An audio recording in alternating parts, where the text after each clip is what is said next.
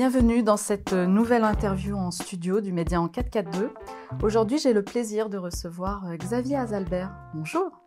Bonjour Kate. Merci d'avoir accepté notre invitation.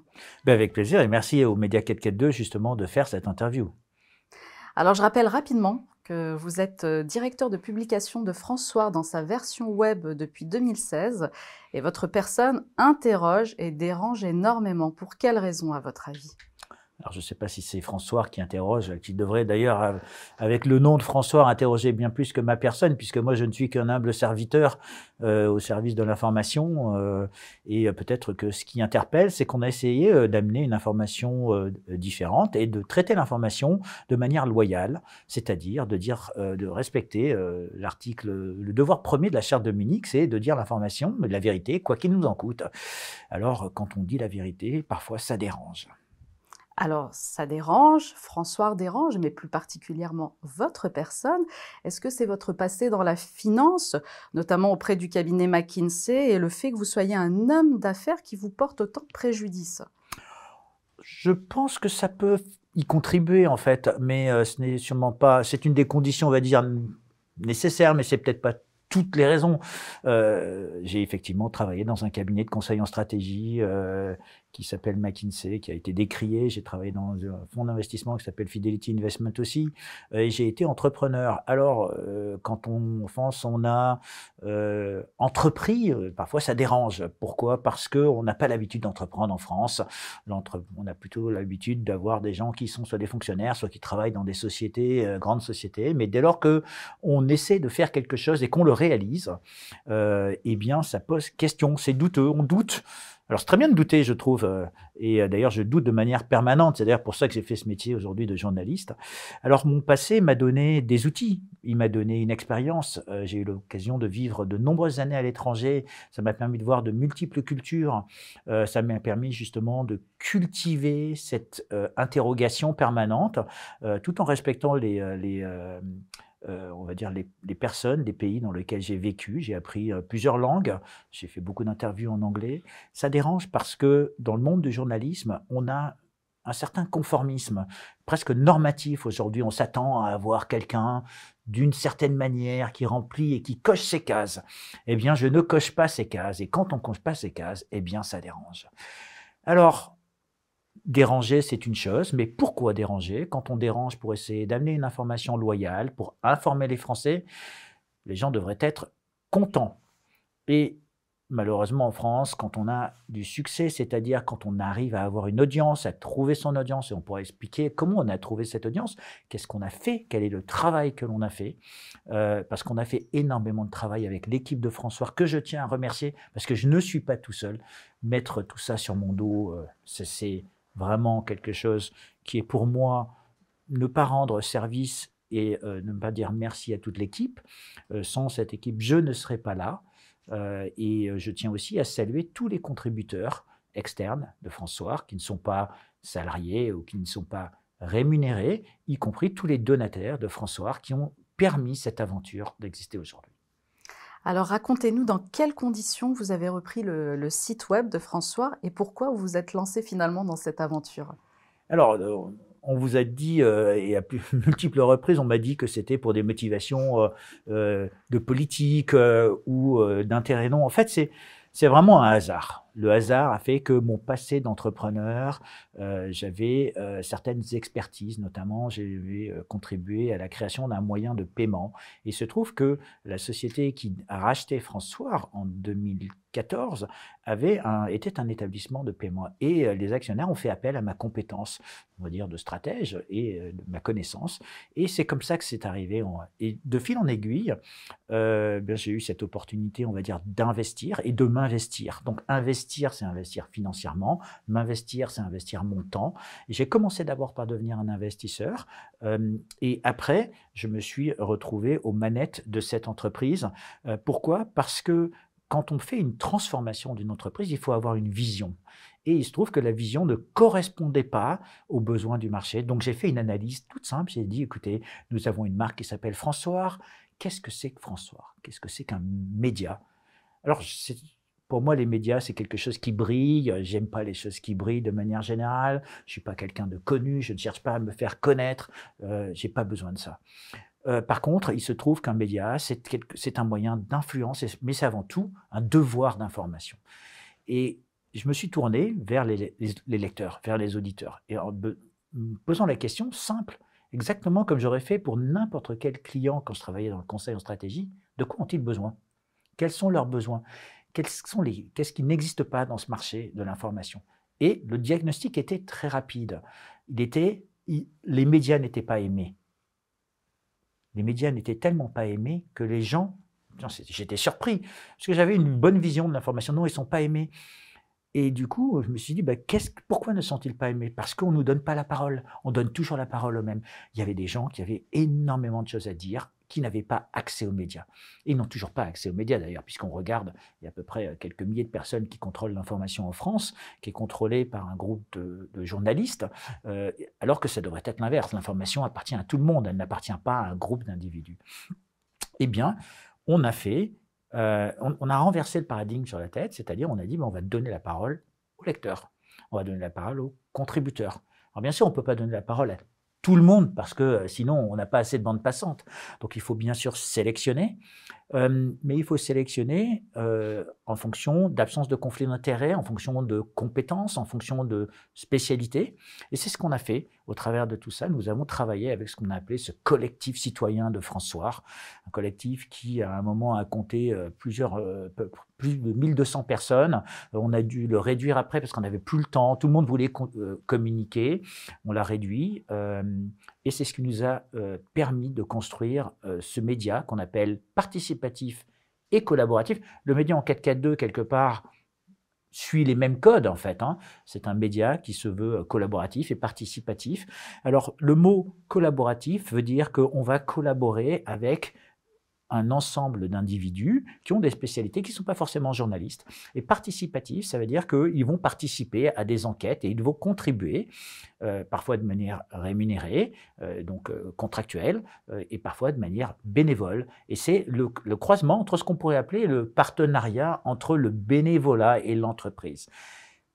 Tout cela en respect de la charte de déontologie de Munich, c'est-à-dire qu'il faut que on fasse attention à l'information que l'on délivre, comment on la délivre, de ne pas dénigrer, de ne pas diffamer. Donc on n'est pas là pour régler ses comptes entre deux, deux personnes, on est là pour informer. Et j'ai aimé le terme loyal parce qu'il n'était pas dans la charte de Munich. Et donc je me suis dit, amenons une information loyale. Parce que le mot loyal, ça veut dire que c'est l'information la plus vraie à l'instant T. Parce qu'on sait que l'information, elle évolue dans le temps. Et définir, utiliser l'adjectif qualificatif vrai ou faux me paraît quelque chose d'erroné, parce que la vérité, on sait qu'elle évolue, surtout quand il s'agit de matière scientifique. Donc pour revenir à votre question, c'était qu'est-ce qui m'a amené à faire cela? C'est ce diagnostic. On a constitué ce média, c'était bien avant la crise, c'était un hasard. Un hasard.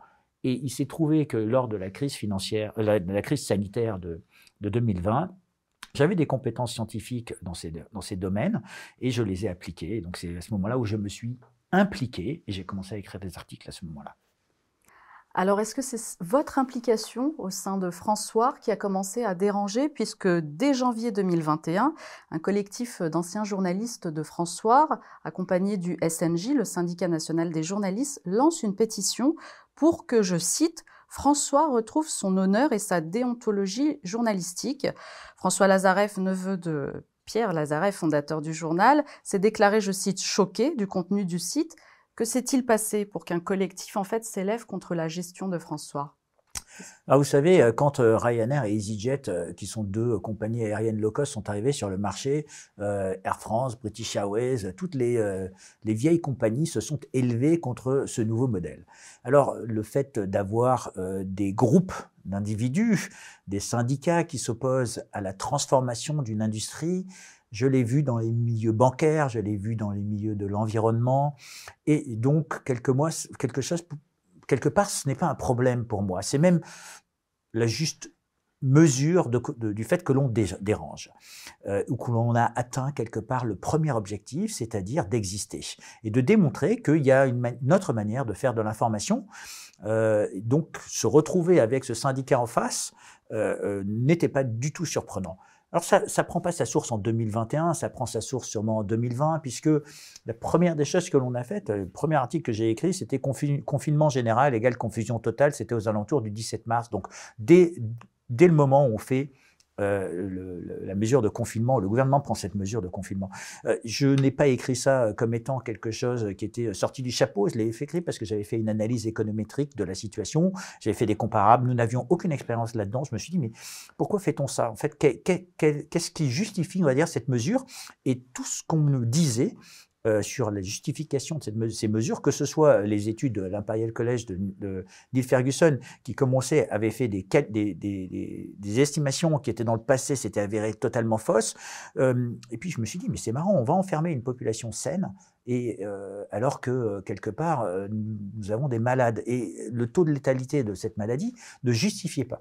Donc ça, ça ne rentrait pas dans les cases. Donc j'ai fait ces analyses. Et hum, je me suis rendu compte que j'avais il y avait beaucoup de biais dans leurs analyses et j'ai fait ces analyses, je n'arrivais pas aux mêmes conclusions. Qu'est-ce que j'ai fait? J'ai juste dit les conclusions de mon analyse. Et n'étant pas journaliste, mais étant analyste, ayant les compétences pour faire ces analyses, j'ai trouvé que c'était en balance justifié. J'ai été très pondéré en disant il va falloir en tirer les leçons, ça va être sûrement la plus grande crise. Et ça, c'était dès le début. S'en sont toute une série d'enquêtes que l'on a faites euh, sur l'hydroxychloroquine, le scandale de l'hydroxychloroquine, la, la, guerre du vaccin, euh, pourquoi il faut tuer le soldat hydroxychloroquine. Et donc, ce que j'ai fait, c'est j'ai publié toute une série d'enquêtes ou d'analyses qui, euh, avec des éléments factuels, présentaient une manière alternative de regarder la gestion de la crise sanitaire. Et en plus, tout le monde à l'époque disait mais tout le monde fait la même chose. Et étant donné que j'avais un passé à l'étranger, je suis allé euh, interviewer énormément de personnes en Inde, Brésil, Canada, en Afrique, en me disant, ben, regardons, on me dit que tout le monde fait pareil, est-ce qu'ils font vraiment pareil? Et là, il y a multiplicité de médecins qui me déclarent, ou d'avocats, d'hommes politiques qui me disent, non, ça ne fait, on ne fait pas pareil. Donc, en Suède, on n'avait pas les mêmes méthodes de confinement.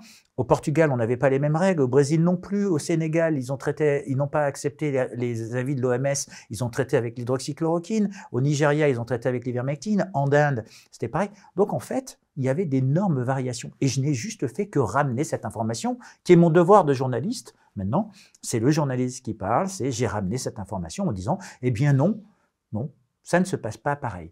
Donc, pendant l'année 2020, nous avons fait ces analyses. Je peux même prendre un autre exemple qui est l'origine du virus. On nous a dit dès le début, le virus en balance, c'est un virus qui est d'origine naturelle. Eh bien, j'ai fait l'analyse, j'ai regardé un petit peu les échanges géopolitiques qu'il y avait entre les Chinois et les Américains qui s'opposaient à cette origine du virus. Et puis petit à petit, il y avait le professeur Montagnier qui est arrivé en faisant une analyse. Et, et tout, tout ce narratif que l'on a eu, que c'était quelque chose qui était d'origine naturelle à 1000 km, qui, était, qui semblait invraisemblable, est tombé. Ça a pris juste 9 mois ou 10 mois pour que la vérité change. C'est pour ça que ce narratif n'était pas, on peut pas dire qu'il était vrai ou faux en février. Il était juste incomplet dans son information. Et en tant qu'économétricien, on analyse la quantité d'informations que l'on avait j'ai rajouté de l'information, comme tout journaliste devrait faire, comme toute analyse devrait faire, qui m'a mené à questionner et à dire en balance, eh bien écoutez, la thèse, la thèse d'un virus fabriqué est tout à fait non seulement crédible, elle est probable, et avec le temps, on est arrivé aujourd'hui à ce que ce ne soit plus une thèse qui soit complotiste, mais je n'ai entendu aucun média dire s'inscrire en faux sur euh, leurs élucubrations précédentes. Ils n'avaient juste pas fait l'analyse. Donc, on a dérangé sur cette partie-là. Et en 2021, on avait tellement dérangé, puisqu'à chaque fois, on les prenait à défaut. On prenait les médias à défaut. C'est-à-dire qu'on faisait du, on faisait même pas du fact-checking. C'était même pas du fact-checking pour vérifier les faits. On regardait fondamentalement l'analyse. Alors, un autre exemple, c'était cette fameuse étude du Lancet qui, euh, le 22 mai, apparaît en disant hydroxychloroquine, c'est fini. Eh bien, nous, le même jour, on se dit non, on va parler euh, au fondateur de l'étude, au directeur général de l'étude, Mandip Mera. Je suis encore la seule personne à l'avoir parlé. Et, donc, j'ai parlé, et puis j'ai dit, bon, balance, c'est faux ce qu'il te raconte. Et donc, c'est ce qu'on a dit De, la même manière, pour l'étude Recovery, l'étude Recovery qui est une étude anglo-saxonne sur un grand échantillon qui a donné une dose toxique d'hydroxychloroquine, confirmée par le professeur Perron, à qui je rends hommage parce qu'il s'est battu et il a énormément euh, pris sur la, il en a pris, on va dire, ce qu'on peut dire plein la gueule, euh, mais euh, non seulement il s'est battu, mais sa parole a été restaurée. C'est-à-dire le Conseil de l'ordre a dit qu'il avait le devoir de parler, et il avait dit à l'époque, bah, il y avait une dose toxique d'hydroxychloroquine là-dedans. Donc on a, on a enlevé des traitements sur la base de fausses informations, sur la base de faux dosages ou de dosages erronés. Il y a des erreurs. Il y a peut-être plus que des erreurs, il y a peut-être des crimes, il y a sûrement des crimes. C'est d'ailleurs ce que j'ai écrit sur cette étude. Je pense que cette étude, nous n'en sommes pas au bout. On montrera un jour que c'est une fraude scientifique. Et bien sûr, quand on a fait ça, eh bien, on a dérangé.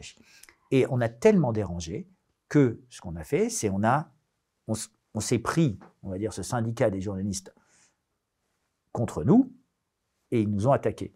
Donc voilà un petit peu, quand on dérange, quand on essaye de faire quelque chose dans l'intérêt des lecteurs, comme EasyJet a fait pour l'intérêt de ses passagers au Ryanair, sans faire tomber les avions du ciel. Parce que eux aussi, on leur a dit qu'ils allaient faire tomber les avions du ciel parce que leurs pilotes n'étaient pas formés de la même manière. Eh bien, on a amené une information. Ça ne veut pas dire qu'on est, euh, malhonnête, ça veut, dire qu'on essaye de faire quelque chose autrement. Et aujourd'hui, je pense que l'on a réussi. C'est pour ça qu'on on dérange. C'est parce qu'on a trouvé une audience.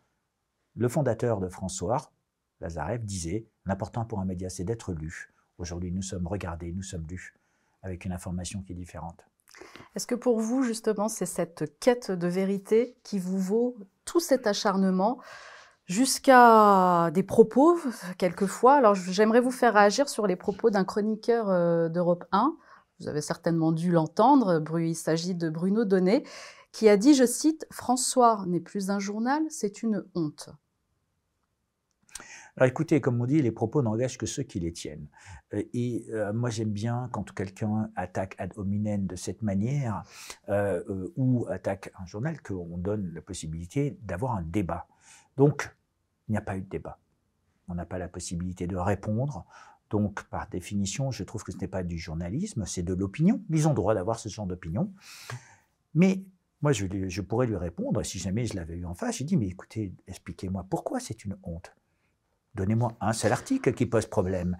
Et étant donné que ces individus alors, ne je veulent pas dire, avoir je vais vous dire rapidement, parce que dans la, par exemple, dans la pétition, euh, j'ai vu la pétition là, du, du, SNJ et du collectif de journalistes. Par exemple, je vais citer une petite phrase, entre autres, considérant que Xavier Azalbert outrage la mémoire des fondateurs de ces titres, de tous ceux qui y ont travaillé, y ont consacré leur carrière professionnelle. Certains grands reporters ont risqué leur santé et leur vie en couvrant pour François tous les conflits de la planète. Des femmes et des hommes sont morts pour défense de la France, dont François, François était issu. Pourquoi? C'est tellement fort ces propos. Qu'est-ce que, qu'est-ce que, qu'est-ce que vous méritez en ah, fait pour, pour, euh, Qu'est-ce que Quand vous avez on veut tuer son chien, on l'accuse euh, de la rage. Donc, euh, bien sûr, euh, je dois représenter pour eux tous les mots, puisque la, jalousie est un vilain défaut, comme on dit. Ici, il y a une forme, on essaye de faire quelque chose, il n'y arrive pas. il y a eu des multiples tentatives par des gens issus du Sérail de relancer ce titre historique François. il n'y arrive pas, et c'est un petit groupe de personnes qui sont non spécialistes de ce secteur-là, avec des citoyens qui relancent ce titre, arrivent à trouver une audience des millions de lecteurs, ça dérange. Et ça, surtout, ça ne les arrange pas parce qu'ils ne peuvent plus le contrôler. Donc, quand on ne peut pas contrôler, qu'est-ce qu'on fait? Eh bien, on essaye de lui coller des étiquettes. On a, on a collé des étiquettes parce que, justement, nous n'avons pas reçu d'aide. Nous sommes totalement indépendants et autonomes. Alors, quand je vois le syndicat des journalistes qui écrit ce genre de choses, ce ne sont, encore une fois, que des paroles. Est-ce que ces individus sont venus pour m'amener un élément de preuve? Non, c'est une attaque gratuite. C'est une attaque je suis désolé qu'ils le considèrent comme ça, mais rappelez-vous l'exemple des compagnies aériennes. Et on peut prendre d'autres exemples de sociétés qui ont essayé de faire des choses. Au début, quand les banques en ligne sont arrivées, on a dit non, non, c'est pas des banques euh, avec tout ce qui est sur Internet, on va pas avoir la sécurité. Avec les compagnies aériennes quand elles sont arrivées. On a dit, bah, ils n'ont pas, des, ils ont pas des, appareils nouveaux, et donc euh, ces appareils sont vieux, euh, pour pas pouvoir garantir la même sécurité. le track record de, Ryanair et de EasyJet est bon, il est même aussi bon et voire meilleur que certaines des sociétés qui sont traditionnelles, et ils ont réussi à trouver leur marché. Et, bien sûr, comme on a fait au début, on a attaqué euh, les appareils, les pilotes, ils n'ont pas les mêmes formations, etc., etc. Donc, on a essayé de leur faire la peau. En fait, ça s'appelle le jeu de la concurrence. Donc moi, j'estime aujourd'hui que ces syndicats, quand on n'arrive pas à tuer à un moment une, personne, comme on essaye de nous, de nous tuer, eh bien, à un moment ou à un autre, ils doivent composer. Donc à quel moment doivent-ils apprendre à composer avec nous? Alors, est-ce au moment où l'information est en train d'être transformée? Mais c'est très difficile pour quelqu'un de reconnaître qu'il s'est trompé. C'est pour ça que je, je, ne veux pas dire que nous détenons la vérité. Ma recherche n'est pas la vérité, ma recherche c'est l'information loyale. Parce que l'information, comme j'ai dit, surtout en science, la vérité, elle se transforme. Et ce qui est vrai aujourd'hui peut être faux demain, et vice-versa. Et ce qui est faux, c'est transformé. Donc, euh, tout au début, on nous a dit que le vaccin allait empêcher la transmission et la contamination et protéger des formes graves. Aujourd'hui, on s'aperçoit que ce n'est pas aussi vrai que ce qu'on a voulu nous faire croire. Mais ce qu'on a dit, c'est qu'on a utilisé cette vérité qui, qui était à propos à l'instant T pour inciter des gens, avec des moyens coercitifs au travers d'un pass sanitaire, à aller se vacciner. D'ailleurs, énormément de gens l'ont dit, puisque le rapport de l'OPSCT a dit attention, on a peut-être péché par excès de manque de, liberté. Eh bien voilà, qu'est-ce qu'on a fait? On a juste apporté une analyse critique de cela. C'est pas vraiment la vérité qu'on recherche, c'est d'apporter la meilleure analyse critique et de questionner. Je prends souvent un exemple dans le monde de la finance, un monde que je connais bien, mais j'aime bien euh, parfois faire ces analogies parce qu'en prenant ces analogies, ça déémotionnalise la chose. Euh, L'année de la finance, vous avez une entreprise qui s'appelle EDF. EDF, elle est détenue 94% par l'État. Et vous avez des analystes financiers qui vont analyser ces titres, ils vont analyser cette action. Et ces analyses, parfois, il y en a qui sont contre la stratégie de cette entreprise et donc ils ne sont plus à l'achat de la stratégie de cette entreprise et ils vont recommander que cette action soit vendue. Ils vont recommander à leurs, à leurs clients de vendre ce titre. On n'a jamais traité ces individus de complotistes. Et même dans la finance, on cherche ces gens qui ont cette analyse qu'on appelle contrariants. Ce sont des gens qui sont contrariants parce qu'ils ils ne suivent pas la tendance, ils ne suivent pas le, le momentum des individus, donc euh, la masse. Ils vont juste chercher les raisons pour arrêter d'acheter ce titre-là. On peut se poser la question un jour de quand faut-il arrêter d'acheter Apple? Ou quand faut-il arrêter d'acheter Amazon? Ou quand faut-il arrêter d'acheter des cryptos? Puisqu'on voit qu'il y a énormément de volatilité dans le cours de cette action. Eh bien, ces individus font des analyses, ils anticipent le marché et leur travail est primé. C'est-à-dire, il est très prisé par les banques, il est très prisé par les sociétés d'investissement parce qu'on anticipe. Et cette anticipation et ces points de rebroussement sont très importants. Donc notre travail, c'est aussi d'anticiper ces points de rebroussement. C'est de faire l'analyse la plus proche possible et essayer de se tromper. Les médias, historiquement, se sont trompés. L'AFP a annoncé la mort de Martin Bouygues, alors que c'était faux. Mais ils avaient un biais énorme. Ils, voulaient, cherchaient à confirmer à tout prix. C'était le scoop. Ils cherchaient à le confirmer. Ils se sont avérés qu'ils ne se sont jamais posé la question est-ce que Martin Bouygues est toujours vivant? Ils ne se sont pas posé la question, ils cherchaient à confirmer. Donc ils étaient victimes de leur propre métier, c'est-à-dire ils veulent un scoop, pourtant c'était un journaliste expérimenté. L'AFP a d'ailleurs fait beaucoup de formations sur les aides à la décision et surtout les biais cognitifs post à cet élément-là. Donc des erreurs dans le monde de la presse, il y en a eu. Nous en ferons, nous en avons fait. Je ne dis pas qu'on est parfait. Par contre, il y a une chose qui est sûre, c'est que quand on se trompe, on le dit, on va le corriger l'article, et on essaye de faire non pas un mea culpa, mais un véritable correctif, essayer de comprendre.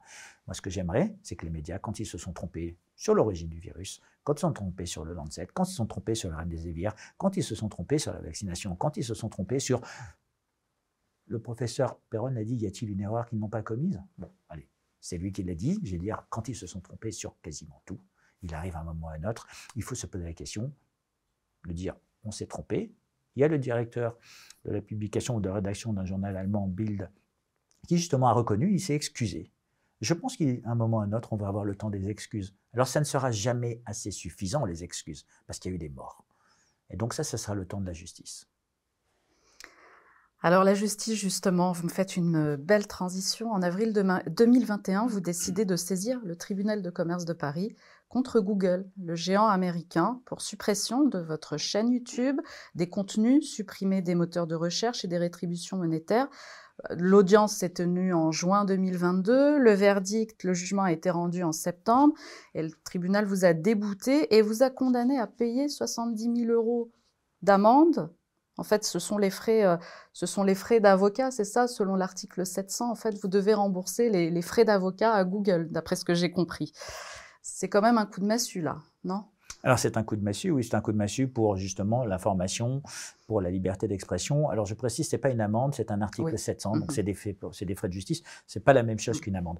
Euh, euh, mais euh, alors qu'est-ce qui s'est passé? Enfin, ben, suite à cette annonce du syndicat des journalistes de, remettre en cause notre certificat CPPAP, notre certificat donc de médias, eh bien, de manière concomitante, euh, Google a fermé notre chaîne YouTube et euh, ils ont décidé de supprimer 50 euh, 000 articles, tous nos articles, y compris ceux qu'on avait, qui étaient avant la crise sanitaire. Alors tout ça, on a dit, ça pose problème, vous êtes un journal qui fait des fausses informations, donc on a essayé de nous accuser de tous les mots, bien sûr, mais tiens, c'est marrant, ils ont, on avait quand même un certificat CPPAP, on avait quand même des journalistes, on avait quand même des contributeurs. Donc là, mais à aucun doute. Mais bien sûr, qu'est-ce qui se passe? Quand on, quand on essaye d'attaquer une société euh, de cette manière-là, eh bien cette société doit se défendre. Donc moi, en tant que ici, c'est dirigeant de l'entreprise, euh, c'est pas le directeur de la publication et de la rédaction qui se regarde ça, qui dit bon bah il y a un danger pour mon entreprise, il y a un danger pour mes salariés, donc qu'est-ce que je dois prendre action. Et donc je saisis le tribunal de commerce pour demander juste, justice. Euh, alors c'est un dossier qui est complexe euh, parce que euh, euh, quand, quand on vous supprime tous ces contenus, vous allez perdre des revenus, vous allez perdre des annonceurs, puisque Google a aussi non seulement fermé la chaîne YouTube, mais il, a il nous a enlevé son service de publicité en ligne qui s'appelle Google AdSense. donc on a essayé de nous invisibiliser. Donc moi, comme je dis une chose, vous essayez de m'invisibiliser parce que je dérange. Bah écoutez, on va voir si jamais j'ai raison ou j'ai tort. saisissons la justice, puisque à un moment ou à un autre, c'est pour ça que la justice existe. C'est pour euh, essayer de trancher. On a saisi ça, on, a fait deux procédures. Une première, c'était un référé, puisque un référé, c'est quand il y a une procédure d'urgence, parce que je considérais qu'il y avait une situation d'urgence puisque ça mettait à mal une entreprise, ça poussait potentiellement cette entreprise dans une situation de redressement judiciaire ou d'insolvabilité. Et bien sûr, quand on essaye de pousser une entreprise là-dedans, on peut se poser la question de pourquoi, la liberté d'expression, on dérange, etc. On a fait une première procédure, cette procédure, on l'a perdue, on a fait appel et on a gagné. On a eu gain de cause sur cela, donc euh, il y a un appel qui va arriver prochainement. On a aussi fait une deuxième procédure qui était au fond, on est allé au fond, on a perdu en première instance. Alors on a perdu en première instance, mais avec un groupe de juges qui sont des juges consulaires, ce ne sont pas des juges professionnels. Euh, aujourd'hui, on a fait appel. Je ne vais pas donner les éléments de l'appel encore parce que euh, je préfère laisser la justice faire son cours. Mais il y a énormément d'anomalies dans ce jugement, qui est un jugement partial, qui est sûrement un jugement disproportionné. Euh, euh, et, cette notion de disproportion est quelque chose que l'on va plaider en appel. Euh, elle est disproportionnée parce qu'on a supprimé 50 000 articles alors qu'il n'y avait que quelques articles qui posaient problème, 1 ou 2% C'est un petit peu comme si jamais on avait confiné 100 des Français pour 2 de létalité. Donc en fait ici, on confine la voix de François pour une létalité, on va dire, des articles de 0,01%. Un parallèle que je n'avais jamais fait, mais je trouve que c'est intéressant de le faire. Et, euh, donc, on va confiner, c'est-à-dire qu'on nous a invisibilisés, on a enlevé ces articles-là. Euh, donc, c'est disproportionné parce que bah, pour euh, quelques articles, d'enlever tous les autres, c'est vraiment une censure. C'est plus qu'une censure, c'est de la concurrence déloyale, probablement. Et c'est plus que de la concurrence déloyale, c'est une manière d'exercer un contrôle sur l'information euh, euh, qui est antidémocratique. Mais ça, c'est, on va dire, des strates qui sont supérieures. Euh, et aussi c'est disproportionné parce que payer 70 000 euros pour une toute petite entreprise, imaginez que le média en 442 soit condamné à, 70 000 euros d'article 700, euh, ça mettrait ses jours en danger. Donc oui, effectivement, ça met les jours de François en danger, ça met un média en danger. Et je n'ai vu personne dans la classe des médias Et nous sommes un média parce que nous avons un certificat, s'élever contre cela. Alors les gens ne vont pas s'élever parce qu'ils regardent celui qui se fait attaquer.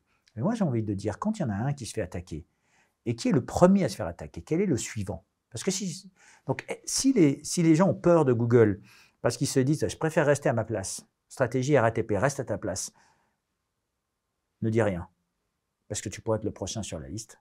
Ici, ce n'est pas quelque chose que je considère de sain. Et c'est pour ça qu'il faut saisir le tribunal de commerce de manière à trancher ces éléments. Nous avons de bons arguments, nous avons de bons avocats qui ont travaillé, qui, sont allés chercher des jurisprudences aussi à l'étranger, parce que Google a été jugé en Allemagne, Google a été jugé en Italie et dans d'autres pays, pour avoir failli à sa mission. Une des questions fondamentales qu'on devrait se poser, c'est qu'est-ce qu'est Google? Est-ce que Google est un éditeur? Parce que faire une censure de cette manière, ça voudrait dire qu'il exerce un droit de publication donc aujourd'hui, ils ont plaidé que c'est une plateforme de distribution d'informations, donc à ce moment-là, ils ne devraient pas regarder le contenu. Mais ils ont mis en place la charte du bon utilisateur, du bon soldat de Google. Il faut qu'il faut respecter. Allez, on va accepter de respecter cette charte. Moi, j'aimerais bien qu'on me montre qu'ils appliquent cette charte de la même manière à nous que aux autres médias. J'ai pas vu euh, cette équité, ce traitement équitable. Donc quelque part, la cible, c'est bien le média qui dérange. C'est pour ça qu'on fait ces actions on essaye de défendre l'intérêt des Français au travers et l'intérêt de la liberté d'expression, qui est quelque chose qui est consacré euh, au droit euh, comme un droit le plus important, euh, et, et, on va continuer dans cette démarche. On a l'impression que François est attaqué de toutes parts par les médias mainstream, certes, mais aussi par ceux qui vous ont apporté un soutien. Et il y a aussi des personnalités qui refusent vos invitations. Alors pour quelles raisons on vous colle cette étiquette et avez-vous l'impression d'être un peu seul contre tous? Alors je vous parle des invités qui refusent vos invitations parce que moi je l'ai eu. J'ai eu par exemple, euh, je ne citerai pas de nom, mais j'ai eu aux médias en 4K2 on veut bien venir, mais chez François, non. Alors, ça c'est dans la juste lignée de on dérange. En fait, on nous colle une étiquette, donc on a eu droit à toutes les étiquettes qui existent. Euh, euh, donc toutes les étiquettes. Donc nous sommes un produit mauvais à consommer pour la santé. Euh, nous sommes d'extrême droite. Nous sommes toxiques. Nous sommes bref, on a tous les mots. Donc bien sûr, aller dans une maison qui dérange, ça n'arrange pas certaines personnes. Moi, je salue le courage de tous ceux qui sont venus parce qu'il y en a beaucoup qui sont venus. Et alors, si jamais les gens ne viennent pas par convenance, si jamais les gens ne viennent pas par conformisme, c'est un manque de courage. Parce que tous les invités qui sont venus chez François ont été bien traités, on les a accueillis, on débat, on leur, on leur laisse le temps de parole, on les laisse parler. Donc, je pense que ici, ce n'est juste qu'un moment. C'est exactement comme quand on disait aux passagers si tu vas prendre EasyJet, tu vas prendre Ryanair. Vous les aimez bien, ces compagnies aériennes. Hein? Je les aime bien, mais je, vais prendre, je peux prendre un autre exemple. Je peux prendre un autre exemple, ça s'appelle la grande distribution avec de la concurrence acharnée. Si vous ne faites pas vos courses chez Carrefour ou chez Leclerc, vous êtes un mauvais citoyen, puis ce sont deux anciennes. Mais il faut surtout pas aller chez Lidl parce que c'est du bas de gamme. Mais on rentre dans une crise importante, économique, et il y a de plus en plus de gens qui vont chez Lidl. D'ailleurs, ils sont, devenus, ils sont devenus la première chaîne. Donc je peux prendre plein d'exemples où acheter une Dacia, à un moment, c'était acheter une sous-voiture parce qu'on n'avait pas les moyens de se payer ça. Donc le problème qu'il y a, c'est dans le passé, l'image a toujours été importante. Donc le lecteur du Monde euh, était un intellectuel. Le lecteur du Figaro avait un certain travers.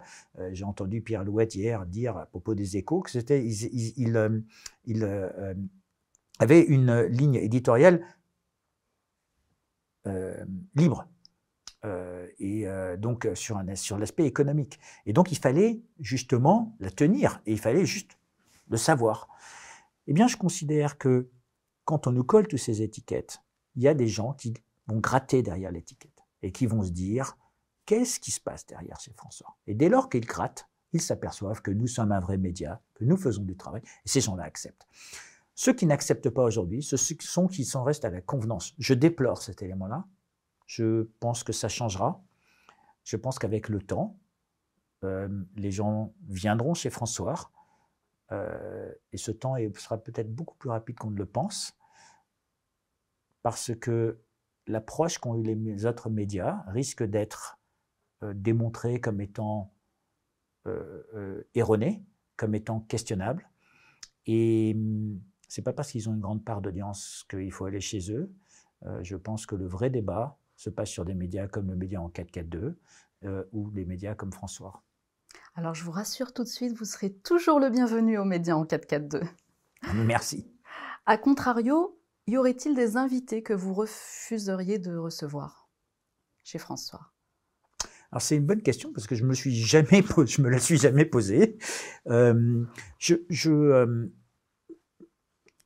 je, pense que si on, regarde le manifeste de François, euh, on a écrit que, que, on donne la parole à tout le monde. Alors bien sûr, la question de la généralité, tout le monde peut paraître excessif.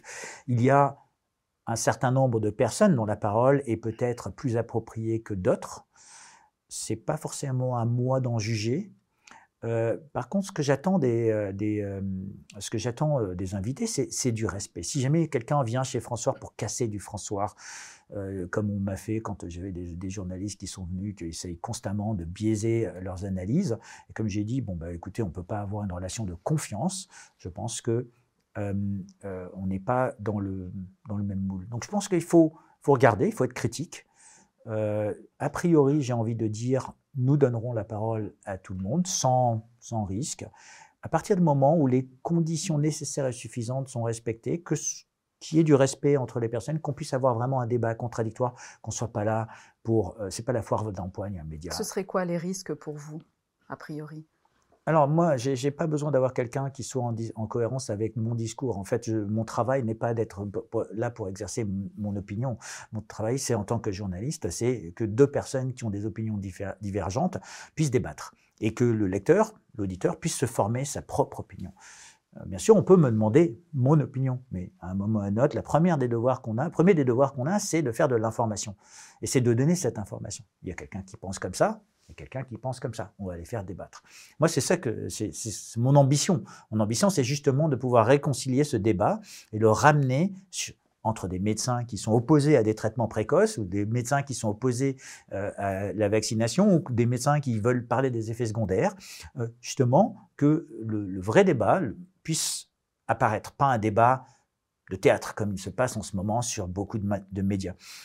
Euh, donc, je préfère débattre avec quelqu'un qui est opposé à moi, un petit peu comme un aimant. Moi, je suis plus attiré par quelqu'un qui est opposé, puisque euh, l'épaule dans un aimant, le plus euh, s'attire avec le moins, qu'avec des gens qui sont semblables. Parce que j'apprends plus des gens qui sont opposés, j'ai l'impression d'apprendre beaucoup plus. Et c'est d'ailleurs pour ça que chez François, le manifeste s'appelle les aimants de l'information. On est attiré par cette information parce qu'un aimant, ça a un sens et une valeur. Ce qu'on essaye de faire, c'est de redonner du sens et de la valeur à l'information. Alors face à tous les médias alternatifs, euh, ça ne chôme pas, c'est le cas de le dire. La Mivilut vient de lancer une plateforme afin de faciliter le signalement de tout propos et toute personne déviant et à caractère sectaire. Et quasiment au même moment, Haute Favre, qui est journaliste spécialiste spécialisé dans le débancage, lance une plateforme collaborative européenne sur Discord pour déceler les fact news. Cette plateforme s'appelle Citizen Facts où elle appelle à, je cite, réveiller le fact-checker qui sommeille en vous. Vous en pensez quoi? Alors, toutes les approches citoyennes, je trouve qu'elles sont bonnes. En fait, il faut que les gens agissent. Pourquoi? Parce que agir, c'est exister. Et euh, aujourd'hui, prendre son destin en main est quelque chose d'important. On est en France, on a une fâcheuse tendance à demander tout à l'État et attendre beaucoup de l'État. Je trouve que cette approche ici, c'est de dire, vous avez le pouvoir de vous informer, vous avez le devoir vous avez de vous informer, vous avez le pouvoir d'analyser. Et faites-vous confiance. Moi, je fais confiance à l'esprit critique des gens, de tous bords, de toute origine, que ce soit de la personne qui habite dans le fond fond du 16e, comme la personne qui habite dans la cité. Parce que je pense que quelqu'un qui habite dans la cité, qui va se sentir sous-estimé parce que socialement il est défavorisé, ou on va lui dire tu viens d'un milieu défavorisé, tu ne peux pas avoir la même forme d'intelligence. Eh bien non, je pense que ces personnes peuvent aussi avoir de la valeur à ajouter. C'est pas une question de caste, c'est pas une question de groupe, c'est chacun de nous peut contribuer à cette information. Il y en a qui peuvent contribuer de manière différente parce qu'ils ont fait des études et d'autres parce qu'ils sont beaucoup plus pragmatiques. En France, on a prôné depuis très longtemps l'instruction pour tous, l'éducation pour tous. Peut-être a-t-on confondu éducation, instruction, intellectualisme et intellect et intelligence.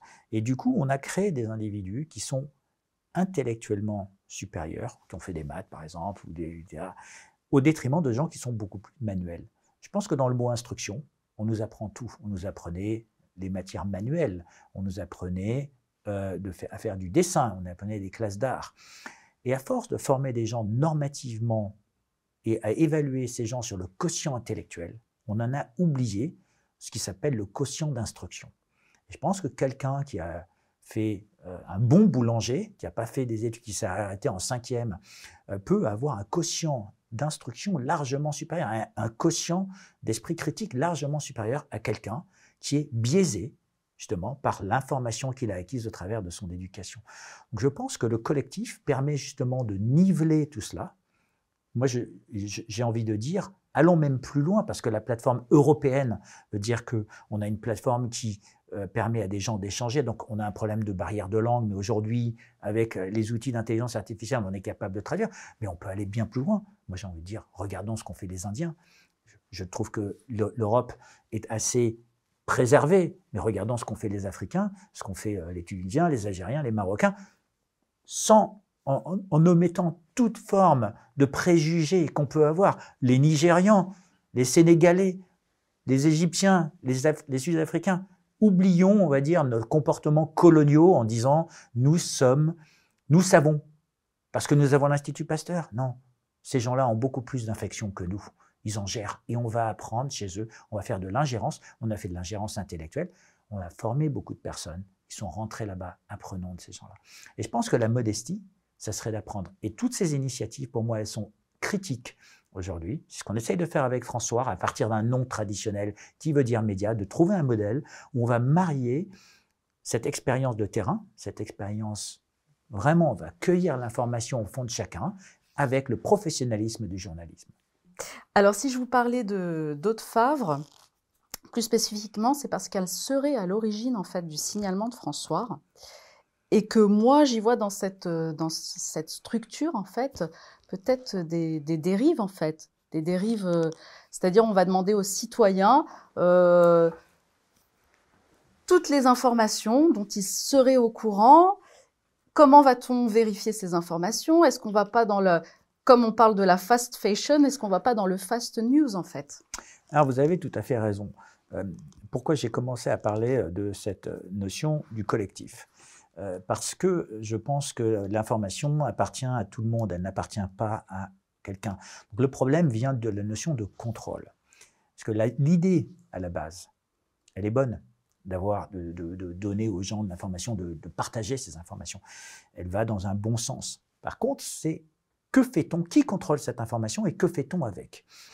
Donc, euh, à partir du moment où les intentions sont louables, euh, c'est exactement comme un journaliste qui vient vous voir en vous disant mon angle, c'est celui-là. Et en fin de compte, vous vous retrouvez avec un angle totalement différent. Dans le fond, c'est elle a essayé d'extraire quelque chose de vous et va manipuler cette information. Vous êtes là, vous êtes surpris. En fait, vous dites, mais c'est pas du tout le contrat de confiance. On n'est plus chez Darty ici. Donc, on a, on a trahi la confiance. Le vrai problème que l'on a, c'est dès lors qu'on trahit la confiance, on ne fait plus de l'information, on fait de l'opinion. On est là pour instrumentaliser quelque chose. Donc, la vraie question avec cette plateforme, c'est est-ce qu'elle est là pour vraiment rétablir la confiance entre les gens dans l'information, à ce moment-là, c'est louable. Si elle est là pour être instrumentalisée et, encore une fois, essayer de contrôler cette information à mauvais escient, eh bien, on se retrouve une fois de plus avec de l'information qui est biaisée, de l'information qui est déloyale, et c'est là où il faudra la condamner. Donc il ne faut pas confondre l'approche avec ce qu'on fait de l'approche. Parce que j'ai entendu dans le monde de l'entreprise beaucoup de gens qui disent c'est une mauvaise idée. En fait, l'idée était bonne, mais l'exécution était mauvaise. Et il y a eu beaucoup de produits dont qui ne sont jamais sortis par mauvaise exécution et vice-versa. Donc ici, d'une bonne idée, si on a fait une mauvaise exécution, une exécution biaisée, une exécution malhonnête, on se retrouve avec une information qui est totalement déloyale. Et je combattrai ce genre de choses. Alors, lorsque, lorsque vous avez repris euh, la version web de François, avez-vous mesuré les conséquences de vos, de vos actes? Les conséquences de mes actes. Bon, je, je, en tant que chef d'entreprise, ici, euh, ce que j'ai fait, c'est j'ai établi une stratégie euh, en me disant, voilà, je vais essayer de, de, travailler pour avoir une audience avec une ligne éditoriale bien particulière, qui était cette, ce média collaboratif et participatif. Et en tant que journaliste, alors? Alors, attendez, parce qu'il y a plusieurs angles. Le quoi qu'il en coûte s'applique autant au chef d'entreprise qu'au journaliste. Le quoi qu'il en coûte, à un moment ou à un autre, le, le chef d'entreprise de se dire est-ce que ça va me coûter quoi que ce soit? Et qu'est-ce que ça va me coûter? C'est il faut, il faut que l'entreprise soit fonctionnelle, donc elle devienne autonome et indépendante de ses actionnaires, de manière à pouvoir faire perdurer ce business model. Je pense qu'on a atteint le premier objectif. Aujourd'hui, François est une entreprise qui gagne de l'argent. Je n'ai jamais entendu un média Regardez le business model que l'on avait construit. Alors, gagner de l'argent n'est pas la motivation primaire, c'est d'informer. Mais c'est quelque chose de très sain à un moment d'en gagner pour pouvoir réinvestir dans ce. et de ne pas être dépendant de l'État, puisque quand on n'a pas d'aide, eh bien, on peut vraiment maintenir notre mission d'information. Donc, financièrement, tout va bien pour vous? Financièrement, grâce à nos donataires, les, les temps ont été très durs et sont très durs. On ne peut pas dire qu'on vit sur l'or, mais nous arrivons toujours à assurer notre mission d'information sans aide de l'État, sans aide de nos actionnaires, en comptant sur nos lecteurs, nos donataires, on arrive à faire cette mission. Donc maintenant, les conséquences pour l'industrie, euh, et, avant peut-être les conséquences pour moi en tant que journaliste, je considère que le travail qu'on a fait chez François, on l'a bien fait. Et on a fait énormément de travail.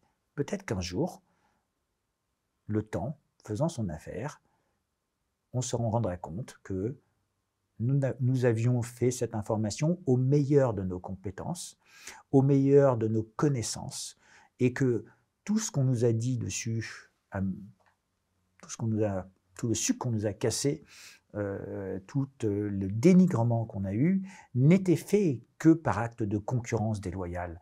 Et je pense que petit à, le temps fera son affaire. C'est exactement ce qui s'est passé dans divers temps, au travers de la Deuxième Guerre mondiale. Ça a pris du temps. Il ne faut pas être trop pressé. Il ne faut pas en demander trop. Il faut juste continuer. Et donc, le chef d'entreprise, il doit fixer un cap, un peu comme. Il doit se dire, on va passer des tempêtes. Donc, oui, j'avais anticipé de passer des tempêtes. Est-ce que j'avais anticipé d'avoir des creux de 7 mètres, comme certains marins de la route du Rhum ont pu avoir pour rentrer au port? Ben non, on a gardé notre cap. Notre objectif, c'était pas la route du Rhum, c'était la route de l'info. C'est ce qu'on a essayé de faire quoi qu'il en coûte, on a franchi les caps, je ne veux pas brûler les étapes. Aujourd'hui, on est encore au travers de l'Atlantique, on a beaucoup de choses à améliorer pour pouvoir asseoir notre crédibilité. C'est pas parce qu'on s'appelle François qu'on a cette crédibilité, et cette crédibilité, il faut qu'on la gagne tous les jours. Et je pense que c'est notre travail. Et c'est ce qu'on devrait se dire. C'est pas l'objectif de faire quelque chose en se disant on va faire un coup, on va faire ce genre de choses. Le, informer de manière loyale, ça se dit, ça se joue dans la durée. Alors que peut-on vous souhaiter pour la suite? Alors, qu'est-ce qu'on peut nous souhaiter? Eh Bien, écoutez, euh, euh, je pense qu'à un moment ou à un autre, on peut souhaiter que l'information soit loyale. Je préférerais euh, dire qu'est-ce qu'on peut souhaiter à nos lecteurs, que François continue à exister, puisqu'on joue un rôle dans ce panorama, et, et qu'à un moment, les gens regardent ça un peu comme un, un case study, une étude de cas, disant qu'est-ce qui s'est passé, qu'est-ce qu'il ne faut pas faire? Euh, je suis prêt à justement, euh, en tant que chef d'entreprise, en tant qu'ancien consultant, en tant que stratège, je suis prêt à en tirer les leçons et à dire, ben voilà, ça on a mal fait, ça on a bien fait. Et je pense que c'est ça l'avantage d'avoir vécu dans d'autres pays euh, avec une culture différente de la France, c'est que si jamais on a fait des erreurs, on le reconnaîtra. Et s'il y a des choses qu'on a bien, on a bien fait, j'aimerais que les autres le reconnaissent. C'est ça le corollaire et le préambule euh, une amélioration dans cette industrie. Tant qu'on n'a pas une amélioration dans cette industrie, nous aurons toujours un manque de confiance, nous aurons de la défiance. Et l'information, aujourd'hui, c'est un petit peu comme de l'alimentation. Quand on est mal alimenté, eh bien, on grossit. Et donc, je considère aujourd'hui qu'on a une mauvaise information. On n'est pas surinformé comme certaines personnes le pensent. On est sous-informé. Et on est sous-informé avec une information qui est toxique parce que cette information n'est pas loyale. Eh bien, c'est sur ces mots que nous allons terminer euh, cet entretien. Je vous remercie infiniment, Xavier Azalbert. Eh bien, merci aux médias en 442, un média alternatif, de nous avoir donné la parole, de, justement de se poser ces questions qui, pour moi, sont primordiales, sont cruciales. Et j'espère que tout le monde appréciera et continuera à vous écouter. Et pour terminer, je vais vous demander d'écrire un petit mot sur le livre d'or du Média en 442. Avec grand plaisir. Merci beaucoup. À bientôt. Au revoir.